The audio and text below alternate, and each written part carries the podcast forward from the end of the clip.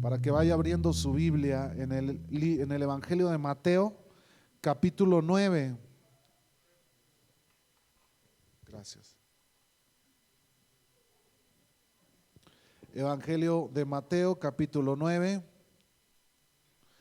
Vamos a leer versículo 16 y 17. ¿Sí lo tienen por ahí, hermano? 9, 16 y 17.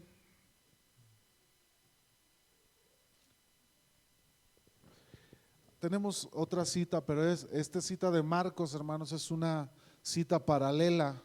¿Qué quiere decir esto, hermano? Que eh, los, los textos son casi idénticos, similares. ¿sí? Entonces, vamos a leer eh, el Evangelio de Mateo, esos dos versículos. Así como se encuentra, hermanos, vamos a darle lectura, así como usted está, pero guardando siempre la reverencia a la palabra de nuestro Dios.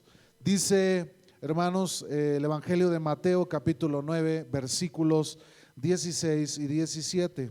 Nadie pone remiendo de paño nuevo en vestido viejo, porque tal remiendo tira del vestido y se hace peor la rotura. Dice el 17, ni echan vino nuevo en odres viejos, de otra manera los odres se rompen y el vino se derrama y los odres se pierden, pero echan el vino nuevo en odres nuevos y lo uno y lo otro se conservan juntamente. Oremos a Dios, hermanos. Señor, te damos gracias por la palabra que el día de hoy, Señor, tú tienes preparado para nosotros, Señor. Mi Dios, háblanos, mi Señor, quita todo estorbo de nuestros corazones y de nuestros pensamientos y ayúdanos, Señor, a poder entender claramente lo que tú tienes preparado para nosotros. En el nombre precioso de Cristo Jesús. Amén y amén. Eh, le, pido a Elusaí Ujier eh, a las 8, 8.05 si pueden subir a los salones para anunciar que les quedan cinco minutos de clase para que bajen a las 8.10 y me hacen la indicación a mí también, porque a veces se le va a uno la onda. Entonces a mí también me indican ahí, faltan cinco minutos. Sí, por favor. Eh, a las 8.10 nos vamos a reunir aquí abajo. Muy bien, vamos a comenzar, hermanos, a decir, comentarles eh, hace unos ratitos, hace un ratito, unas horas, operaron a mi suegra de la vesícula. Ya este, gracias a Dios, después de que le alargaron un chorro la, operación, hace un ratito salió del quirófano, por eso mi esposa tuvo que retirarse, va por ahí a, cuidar de ella, este, eh, este ratito que están ahí en urgencias esperando a que la pasen a piso. Entonces ahí llévela en sus oraciones, hermano, a mi suegra primeramente Dios se recupere bien y pueda estar pronto aquí entre nosotros. Amén. Muy bien, hermanos. Hoy vamos a hablar acerca de la parábola del remiendo del paño, el vino y los odres. Y vamos a ver, eh, a tratar de entender qué es lo que el Señor Jesucristo quería hablar o, o quería enseñarle a la iglesia por medio de esta parábola, hermanos. Es una parábola que nosotros o la mayoría de nosotros la conocemos. ¿sí? Por ahí yo les, les puse eh, las citas, se les había puesto las citas y nos, pasamos al objetivo de la clase.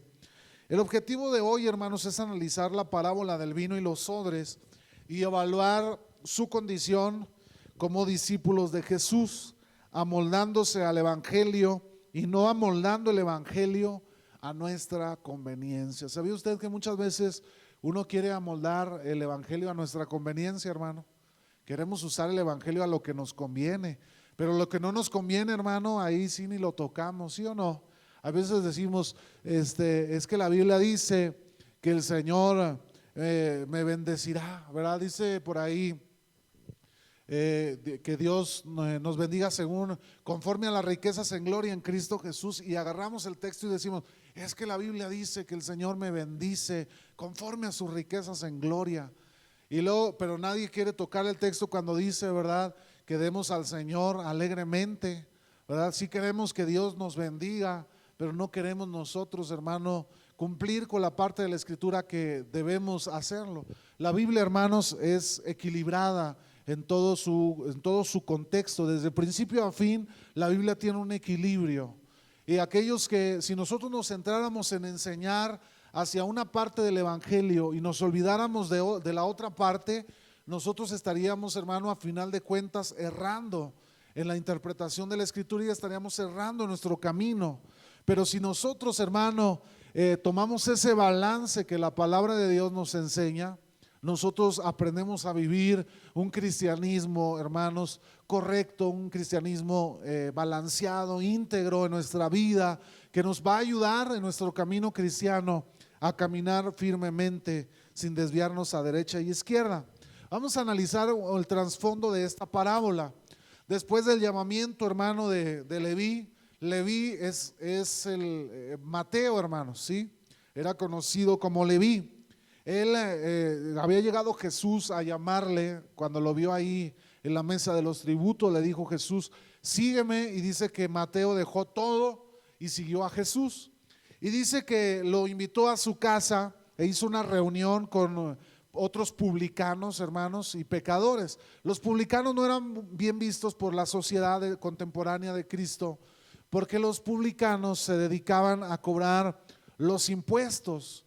Y muchos de esos publicanos, eh, los judíos odiaban a los propios judíos que se dedicaban a trabajar al gobierno romano y que de alguna manera le robaban a, su, a su, propio pueblo. Y, y, pues no eran bien vistos entre el pueblo judío porque ellos les quitaban lo que les pertenecía y aparte le robaban, ¿sí? Entonces no los querían mucho a los, digamos, a los de hoy en día, los del SAT, ¿verdad? Ya ve que los del SAT hoy ya lo mandan a, declarar y cuando lo mandan a declarar usted no quiere al SAT, hermano, no quiere ver ni al SAT, ¿verdad? Cuando le llega su recibo de nómina y le dice, le quitaron de impuestos sobre la renta tanto dinero, ¿verdad? Usted dice, ay, ese SAT ya me, me quitó parte de mi sueldo. Bueno, eh, este Leví era un publicano, era algo así como el SAT hoy en día, se encargaba de cobrar los impuestos. Y, dice que los fariseos lo vieron a Jesús que entró en casa de este publicano y cuestionaron a Jesús, ¿verdad? Él le dijo eh, que cómo era que, Jesús comía y bebía con los publicanos, con los pecadores. Y entonces Jesús, al escucharlos, les da una respuesta, hermanos, que los dejó con la boca cerrada. Le dijo, los que están sanos no tienen necesidad de médico, sino los enfermos. Y le dijo Jesucristo, no he venido a llamar a justos, sino a pecadores al arrepentimiento.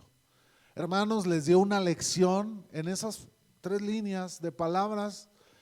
Jesucristo le dio una lección a los fariseos. Porque muchos de los fariseos, hermano, no se paraban con los necesitados, no se paraban con los que vivían en aflicción.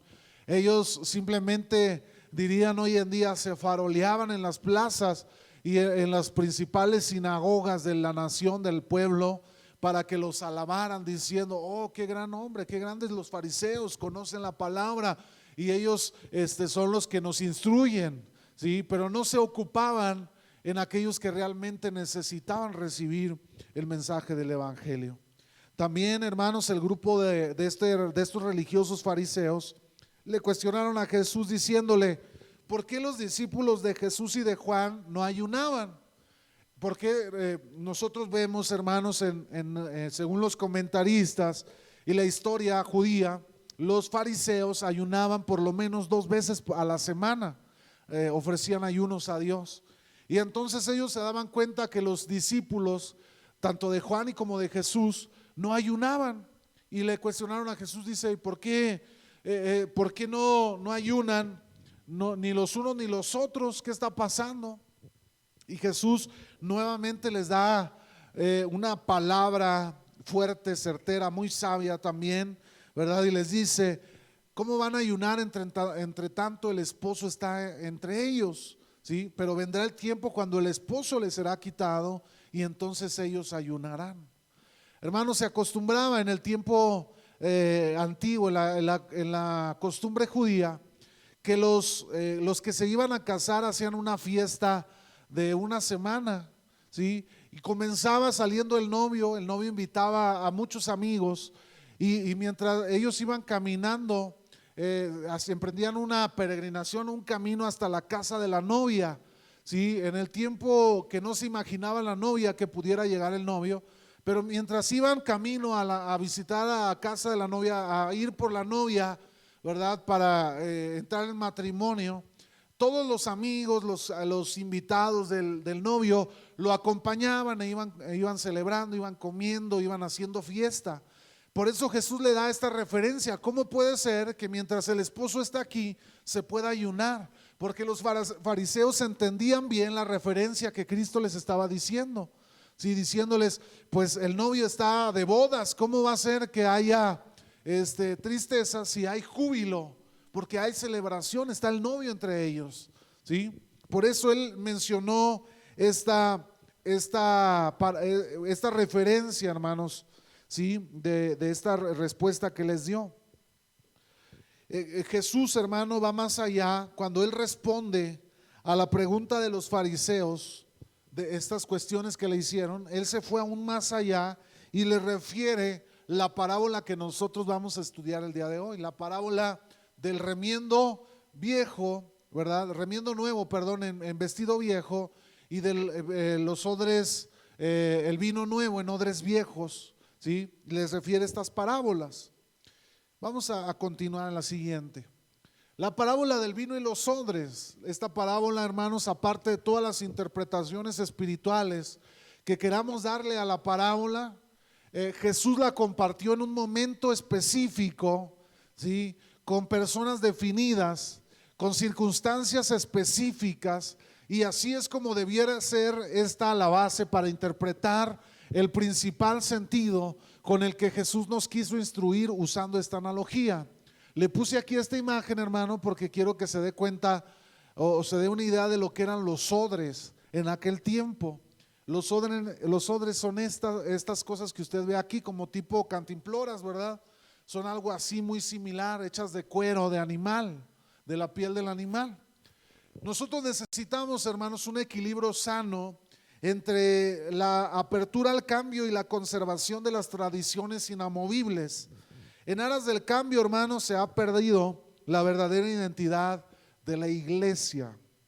Hoy en día, hermanos, estamos en un tiempo de, de dura lucha donde muchos cristianos que ah, se han tomado de la palabra dicen, eh, no sé si usted ha llegado a escuchar o si usted ha llegado a usar esta frase diciendo, es que ahí son muy religiosos o son muy legalistas. ¿Alguna vez ha usado esa frase, hermano? ¿Lo ha llegado a escuchar? ¿Sí?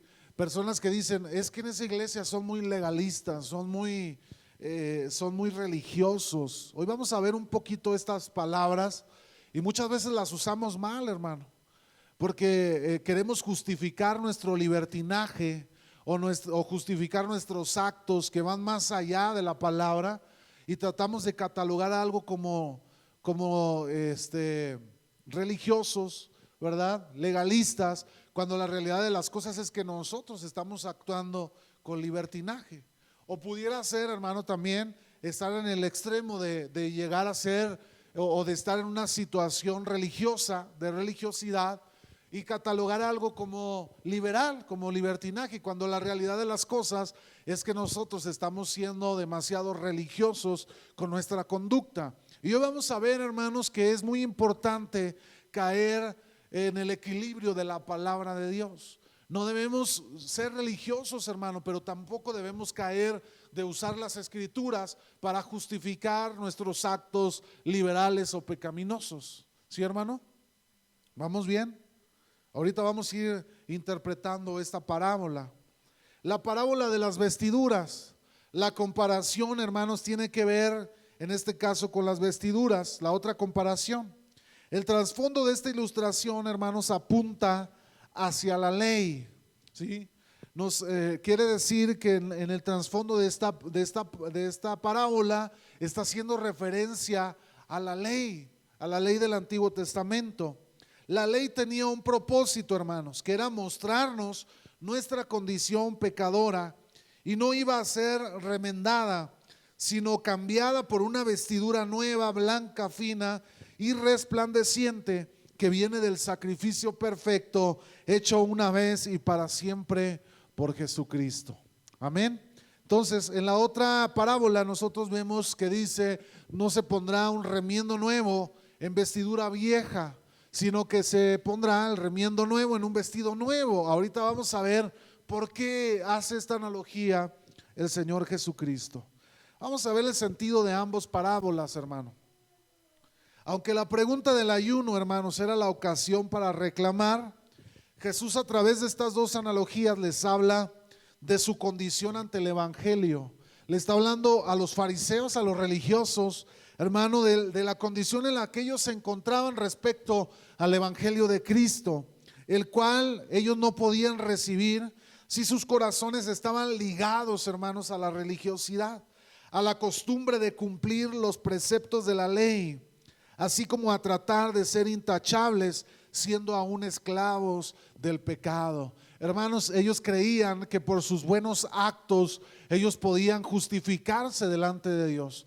Ellos enseñaban que había que ah, practicar ciertos buenos actos, hermanos, en sus vidas, para que entonces de esa forma poder alcanzar el cielo, poder llegar hasta Dios.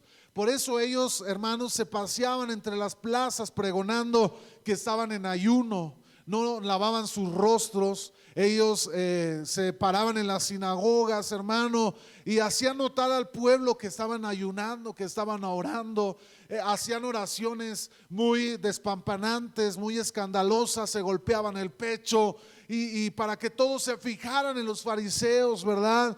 Y, vemos una oración, un ejemplo de aquella oración del fariseo, ¿verdad? Y, aquel que estaba a un lado orando y, el fariseo diciendo, gracias Dios, porque no me hiciste como este pecador, sino que tú me hiciste diferente.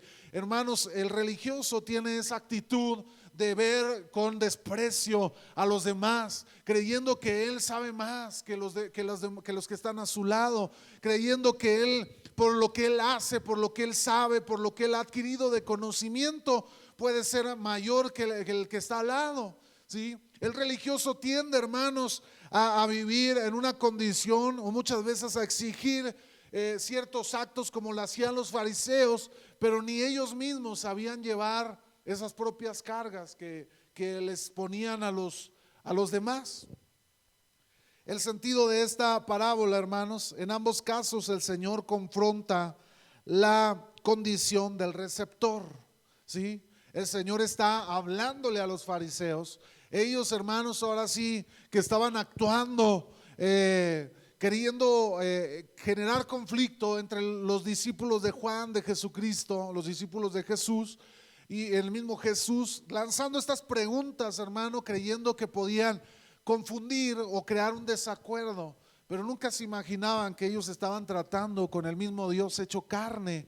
Y Él les habló de una manera tajante, poderosa, pero también, hermanos, eh, de una forma que desafiaba a aquellos que los escuchaban. Y esas palabras en muchas ocasiones ocasionó que los fariseos se enojaran, hermano que dicen algunos pasajes que empezaban a, apretar los dientes, nunca le pasó en su vida que se enojó tanto que hasta los dientes los cerraba con fuerza y le rechinaban de, de, lo fuerte del coraje, dicen por ahí, ¿verdad? Bueno, así estaban los fariseos, molestos, enojados por lo que Cristo les estaba enseñando. Existe una gran diferencia, hermanos, en querer ser espirituales, acatando actitudes donde no cabe el amor y la misericordia. ¿Sí? Muchas veces eh, nos comportamos como los fariseos. Queremos que la gente nos mire, nos voltee a ver por eh, lo que hacemos, por lo que decimos, por cómo hablamos, por lo que llevamos a cabo, a lo mejor los que, los que servimos en la iglesia. Y nos olvidamos, hermano, de lo principal que conlleva el servicio a Dios, lo que conlleva el cristianismo, que no es, se centra en usted ni en mí, se centra en Dios, hermano. Y de alguna forma nosotros tenemos que dar gloria a Dios, eh, hermano, y extender esa misericordia y ese amor hacia aquellos que lo necesitan. Cristo nos enseñó esta lección. Yo no vine al enfermo, yo no vine, perdón, yo vine más bien al que está enfermo, al necesitado. Yo vine a aquel que tiene necesidad de un médico. Usted y yo, hermanos, fuimos salvados, fuimos rescatados. Dios nos dio las capacidades, Dios nos dio los dones, Dios nos dio los talentos para que usted y yo vayamos al perdido, al enfermo, al necesitado, para que conozcan al que, al que puede salvarles, al que puede sanarles, al que puede rescatarles. Pero muchos hermanos hoy en día se toman de todo aquello que Dios nos ha dado para poder, hermano, humillar al necesitado, para poder decir, yo soy aquí fulano de tal. Hermano, recuerde que usted y yo no somos nadie. Según la palabra de Dios, el, el apóstol decía, todo lo que yo tengo lo tomo por basura. ¿Sí? Todo lo que yo pudiera haber logrado es basura. Lo único, hermano, valioso realmente en nuestra vida es Cristo Jesús. ¿Cuántos dicen amén a eso, hermano? Gloria a nuestro Dios. El Evangelio de la Gracia, hermano, lleva al pecador arrepentido a rendirse a Cristo y a ponerse las manos de su Salvador, sabiendo que ninguna acción suya o costumbre tiene el mérito de justificarlo delante de Dios y que solo la sangre del Cordero, hermano, derramada en la cruz del Calvario, lo redime de sus delitos y de sus pecados. ¿Qué quiere decir esto, hermano? Dice la Biblia que todos nuestros actos, hermano, buenos actos, son como trapos de inmundicia delante de Dios. Así que si usted viene y me presume y me dice, pastor, no, no, ni qué le cuento, que usted venga y me diga, no, fíjese que yo hago esto, yo voy y le llevo eh, comida todos los fines de semana a los huérfanos y al hospital, y, yo este, ayudo al que está en la calle, y yo esto y que el otro, hermano, este, qué bueno que lo haga. Pero nada de eso lo va a llevar al cielo, hermano. La iglesia tradicional enseña eso, hermano. Que si usted hace buenos actos, usted se puede ganar el cielo. Pero la realidad de las cosas es que, esto es una mentira del diablo, hermano. Nada de lo que usted pueda hacer podrá abrirle camino al cielo. Solamente la fe en Cristo Jesús. Amén, hermano. Entonces, que no le digan ni que no le cuenten ni que no lo engañen.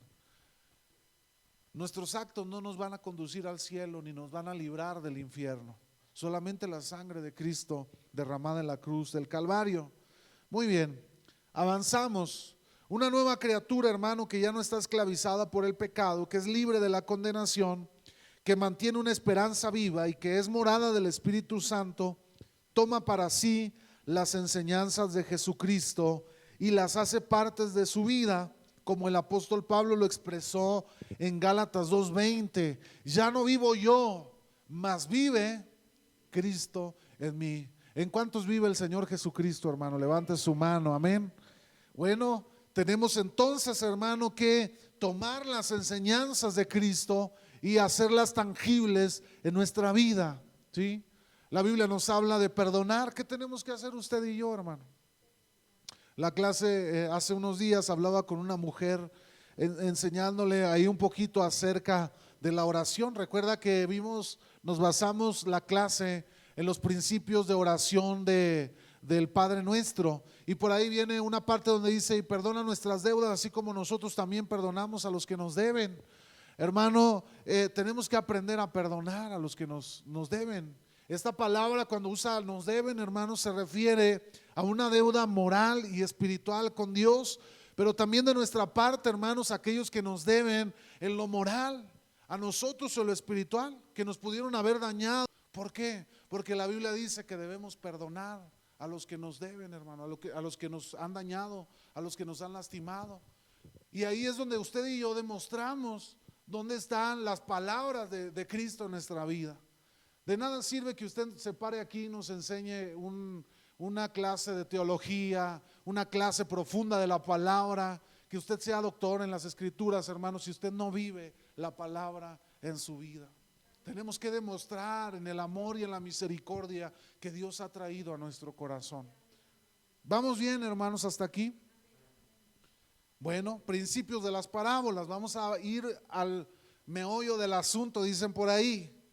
La respuesta de Jesús fue firme para los fariseos, hermanos. Él había venido a buscar al perdido, al enfermo, al necesitado, confrontándolos con su corazón egoísta y enfermo, pues ellos no hacían nada al respecto, sino alegar alejar, perdón, a los necesitados y considerarlos inferiores. ¿sí? Lo, que, lo que veíamos hace un momento. Se puede perder de vista, hermanos, lo más importante de la vida cristiana si usted y yo no tenemos cuidado. Al igual que los fariseos, existen conocedores de la letra de la ley de Dios, pero carentes de verdadero significado bíblico. Y vamos a leer lo que dice Mateo capítulo 9, versículo 13. Vaya por allá su Biblia rápidamente, hermano. Mateo capítulo 9. Si alguien lo tiene, puede leerlo, hermano, en voz alta.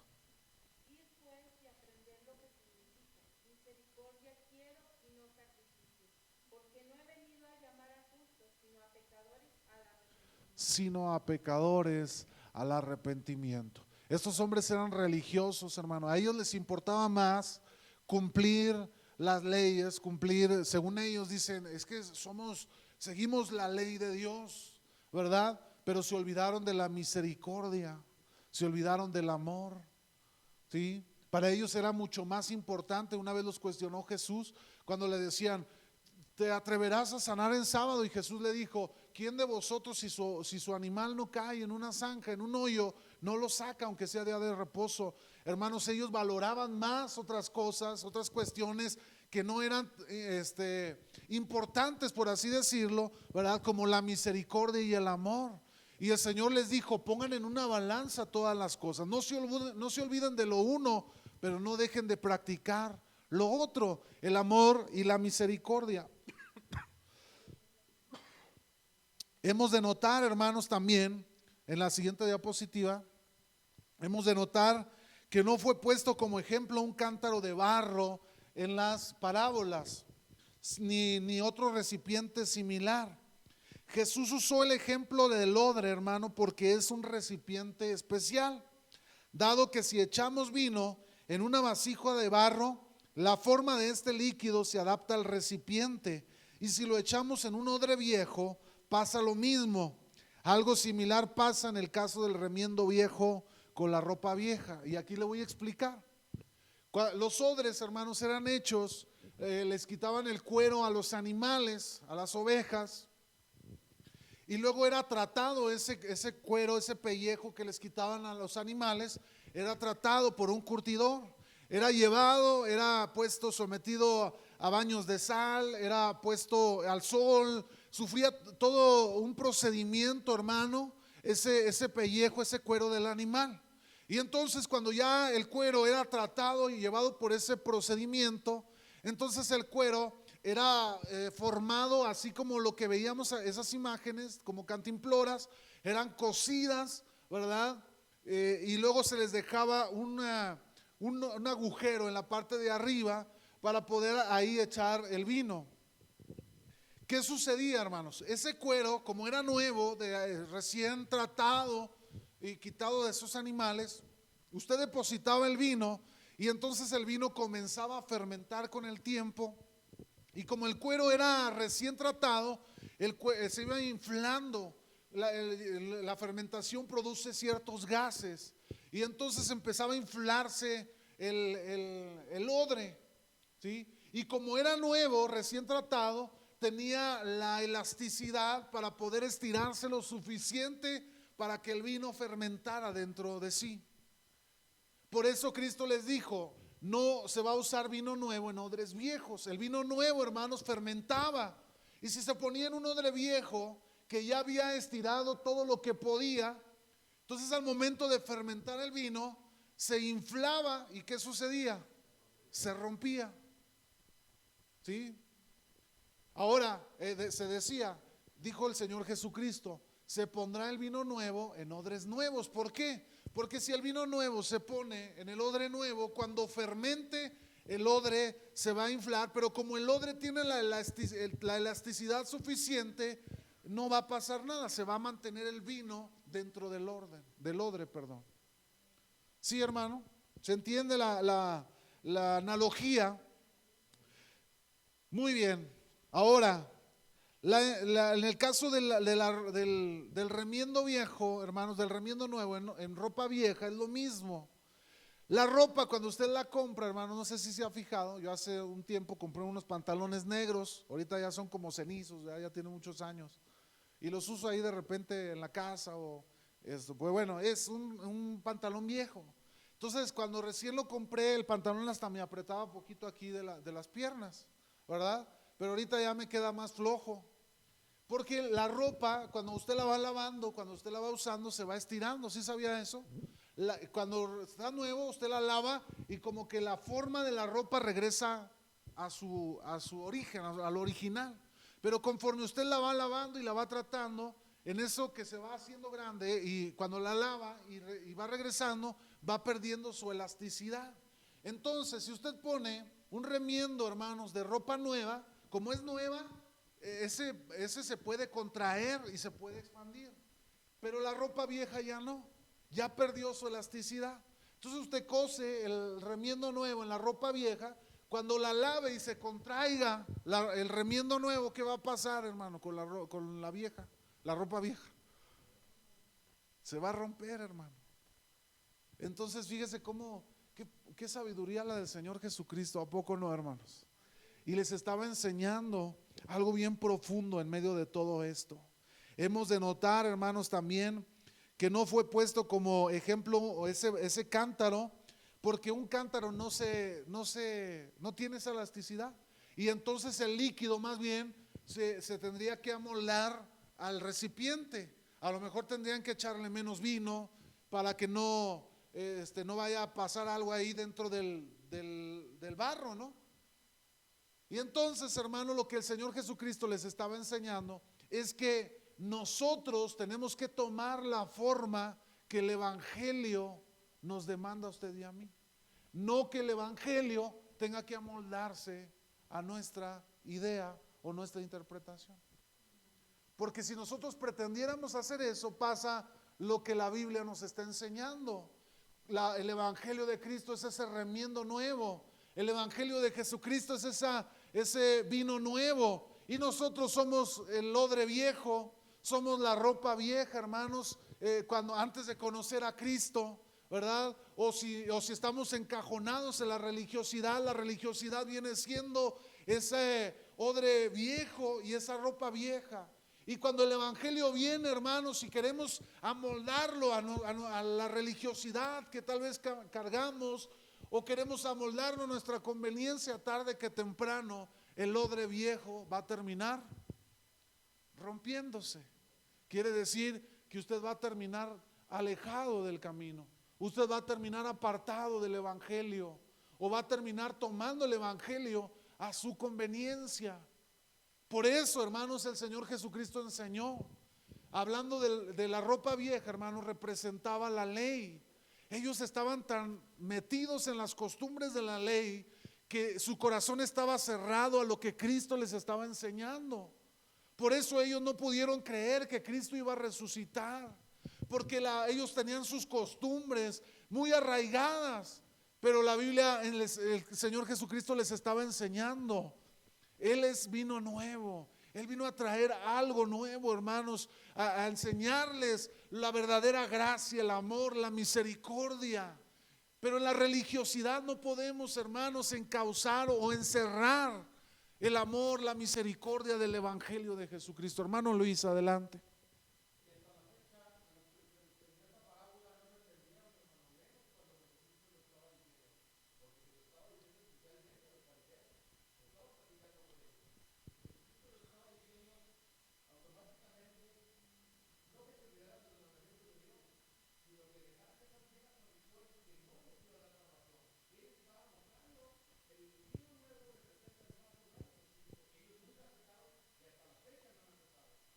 Así es.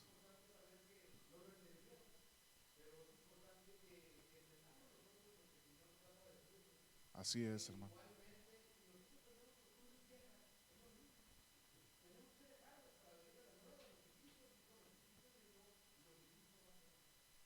Así es, hermano. Por ejemplo, vuelvo, al ejemplo de hace poco que, que les enseñaba, hermanos. Esto del Día de los Muertos, muchos vienen de la iglesia tradicional y, con esas costumbres, ¿verdad? ay, es que mi altar de muertos, ay, es que voy y visito el panteón. Hermano, dejémonos lo viejo, porque la palabra nos enseña, ¿verdad? Lo que nosotros debemos hacer.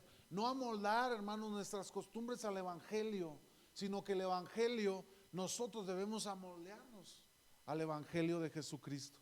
Amén, hermano Luis y luego nuestra hermana Ana.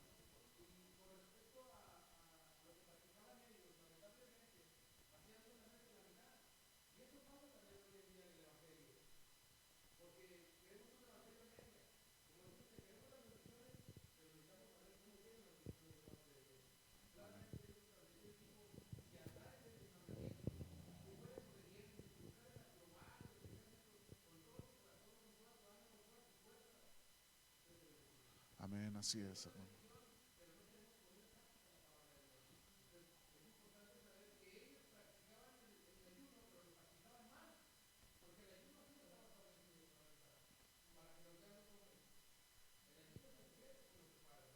Amén. Así lo enseñó el Señor Jesucristo, hermana. Adelante.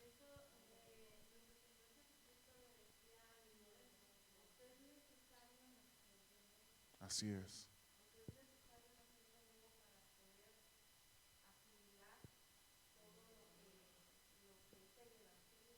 Amén. Olvidarse de lo pasado para venir a Cristo Jesús. Hermano Víctor, adelante. Nueva criatura es. Así es. Todo es nuevo en Cristo Jesús, hermano. Hermana Ana.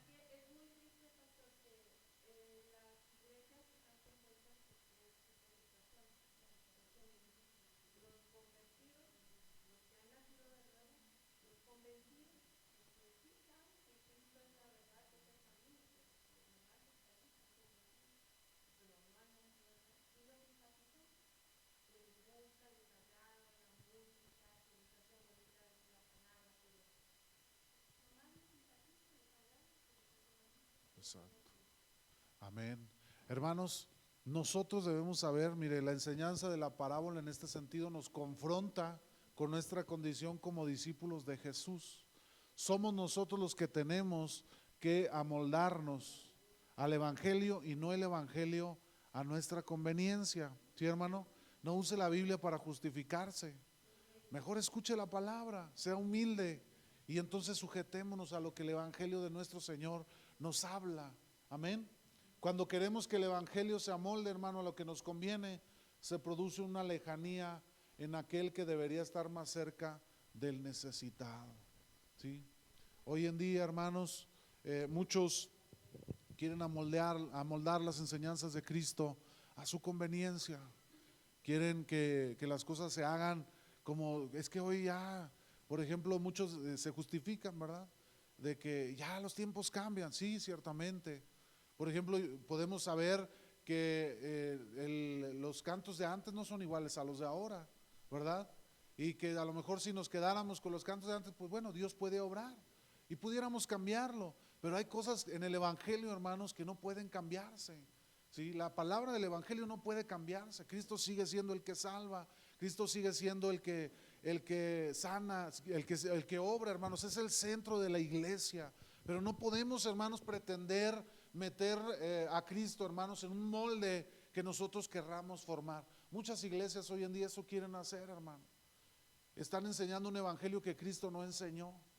Eh, eh, yéndose al lado de, de, la prosperidad, por ejemplo, o yéndose al lado, hermanos, de la pobreza extrema, que tiene que usted ser tan pobre para poder ser un verdadero seguidor de Cristo. Eso no es cierto, hermano, porque la Biblia nos enseña que Cristo salvó tanto a ricos como a pobres, como a los de clase media. ¿sí? Aquí lo importante es lo que sí nos enseña la Escritura, que raíz de todos los males es el amor al dinero.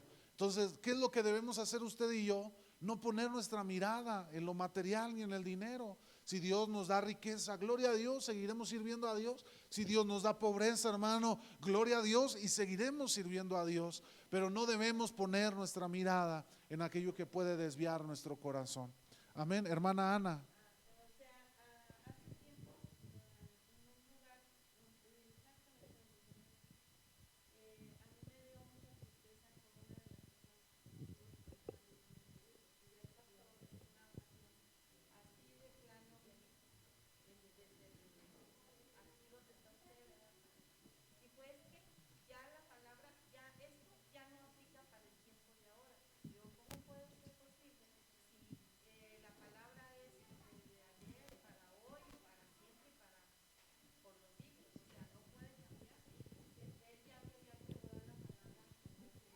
Exactamente.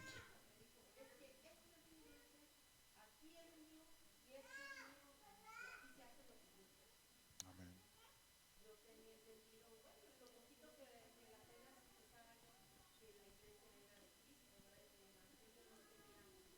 Así es.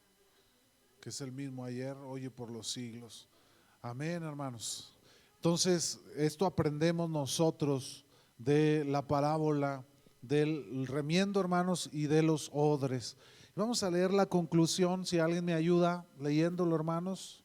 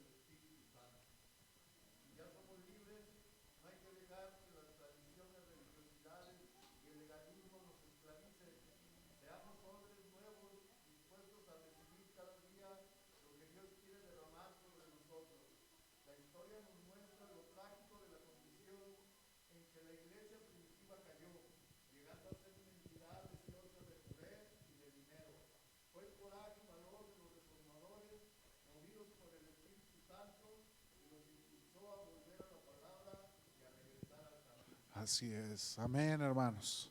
Entonces, póngase sobre sus pies y vamos a hacer una oración, hermanos, en esta noche. Y vamos a pedirle al Señor que sea Él obrando en nuestras vidas y en nuestros corazones, hermano. Amén. No estamos exentos de tal vez ser atraídos a la religiosidad o al libertinaje.